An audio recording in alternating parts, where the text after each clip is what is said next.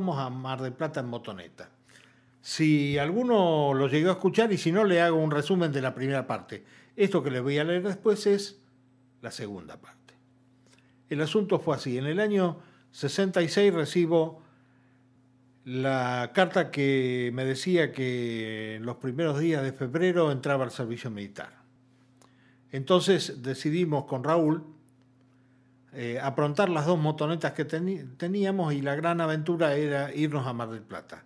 Eh, no confundamos, ir a Mar del Plata con las rutas de los años 60 mm, rotas y oscuras, eh, con, el, tiempo que se tardaba más porque este, los vehículos eran más lentos también, era toda una aventura y eso fue lo que hicimos.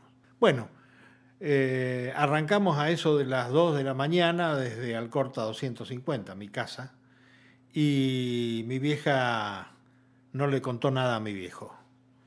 Le dijo que recién se lo iba a contar cuando nosotros hiciéramos el intento, finalmente lo pudimos hacer después de mucho, de hablar por teléfono desde la unión telefónica desde Mar del Plata a la mamá de Raúl y la mamá de Raúl a mi vieja.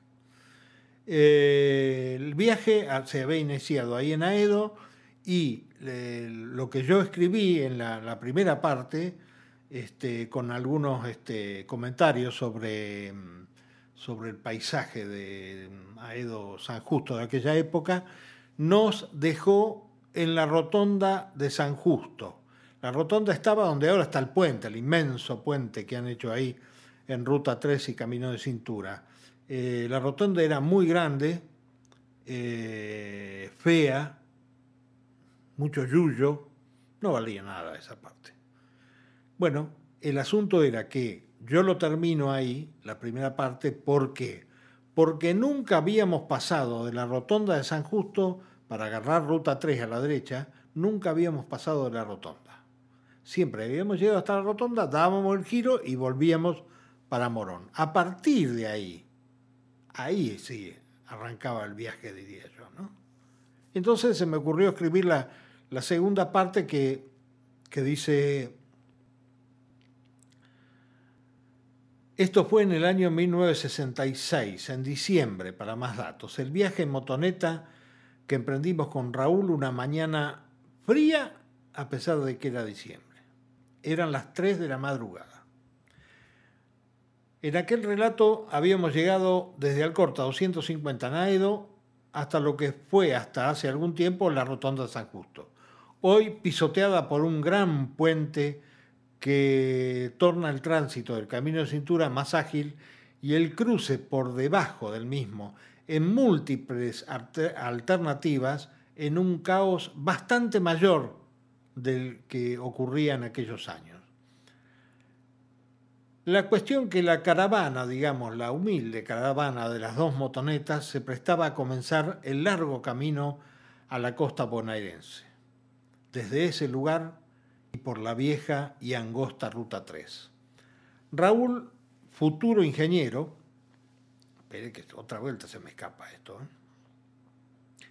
futuro ingeniero mecánico paró en una estación de servicio para medirle el aceite a la motoneta de él, cosa que yo consideré innecesaria. Solo, solo habíamos hecho seis o siete kilómetros.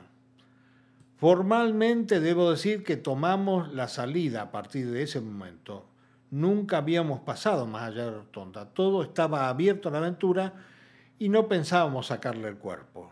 La siguiente parada fue en un aeródromo que supongo estaría cerca de la entrada de la Ferrer. Quisimos ver los planeadores que rara vez pasaban por sobre nuestras cabezas en Aedo y eran motivo de nuestra curiosidad. Habremos estado algo más de media hora, 40 minutos. Nos atendieron muy bien. Era temprano y la gente de guardia, pilotos todos ellos, se entusiasmaron con nuestra aventura. Si hubiéramos tenido tiempo, seguramente Raúl habría dado una vuelta al planeador. Yo ni loco. Y otra vez en la ruta, en este caso dispuestas a no parar, las motos hasta que una de las dos se quedara sin combustible, cosa que calculábamos bastaría bastante, pasarían bastante más allá de Cañuelas.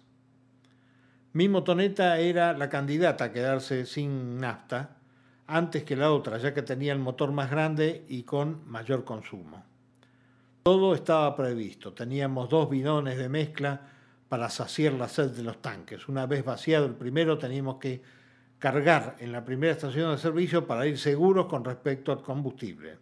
En ese momento de la primera detención, en el medio del campo, sobre una dudosa banquina de tierra casi arada, me di cuenta de que el sol ya estaba levantado, que estábamos lejos de la protección familiar, que la pampa, nuestra pampa cercana, se extendía hasta ser casi redondo el paisaje, solamente adornado por alambrados y cables eléctricos bailarines y montes de árboles o árboles perezosos estirando sus brazos ramas hacia un cielo azul celeste inmenso y claro.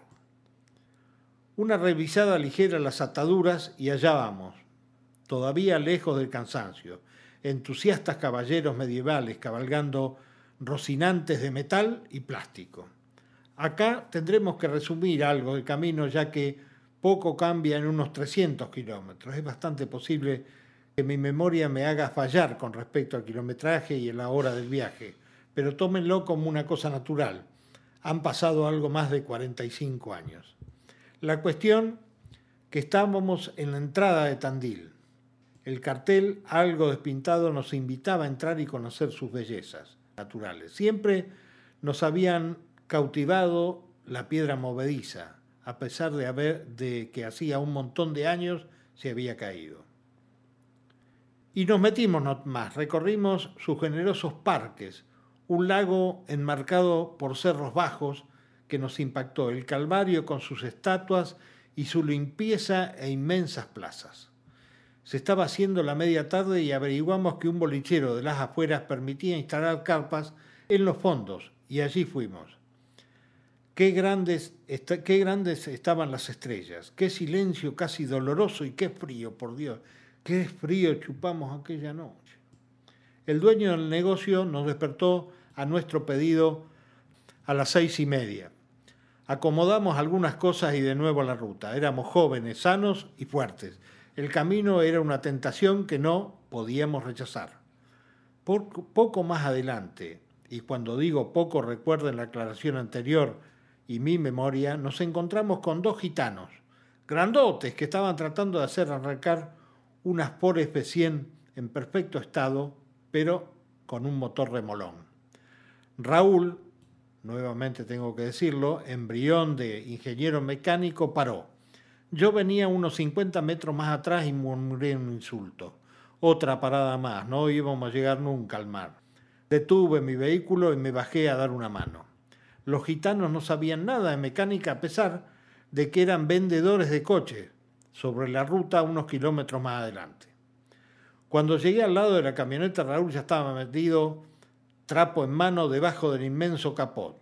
Unos minutos después, el motor cantaba su mejor canción y yo apuraba la continuación del viaje. Sin embargo, no fue así. Los agradecidos gitanos, de unos 40 años, nos invitaron a comer en sus carpas instaladas en las cercanías. Y en ese caso fui yo el que insistió e insistió en quedarse. Una de las curiosidades constantes era ver cómo se vivía en esos lugares y finalmente, adolescentes, qué harían con las mujeres, fruto de curiosidades juveniles. Habremos salido de la ruta unos mil metros, siempre siguiendo la chata, como lo decían nuestros anfitriones a la camioneta. Nos dimos cuenta que uno de los dos era el jefe del lugar. Al llegar, dijo en un idioma no reconocido unas órdenes que fueron obedecidas inmediatamente. Entre otras, seguro que estaba la de alejar a las mujeres de nuestra presencia. Hasta que nos fuimos no vimos una mujer, joven o vieja. No adornó el lugar una mujer. Comimos bien, sin exceso, bebimos agua fría y la charla fue cordial. Nos preguntaron de dónde éramos y cuando lo dijimos de Aedo, nos comentaron que ellos tenían parientes en San Justo, sobre una avenida que no recordaban el nombre. Les dije que había cinco o seis carpas grandes en los terrenos que hoy ocupa el Hospital Italiano en San Justo. En esos terrenos los árboles habían ganado una gran parcela de tierra mal delimitada por unos alambres bajos, y si se miraba con cuidado entre grandes eucaliptos y tapada más que nada por profundos yuyales, estaban las carpas grandes con sus colores múltiples. Terminaron siendo esa gente parientes de los de Tandil, para alegría de las, de las cordiales gentes que con tanta comodidad nos atendieron. Nos regalaron dos medallones hechos con cuero para que el viaje fuera bueno y unos pañuelos de seda fina para que le regaláramos a nuestras madres a la vuelta de la aventura. Varios abrazos. Después estábamos sobre la cinta de asfalto bacheado, rumbo por fin a Mar del Plata. Más adelante dejamos a nuestra derecha las sierras de Sierra de los Padres, con la promesa de volver, cosa que no pudo ser. Estuve en el lugar muchos años después con mi hija Natalia de chupete y pañales. Llegó la, noche y con ella el frío, un frío cruel e impiadoso que acentuaba nuestra cara colorada de sol diurno y los temblores que nos daba el cansancio por la misma posición de manejo.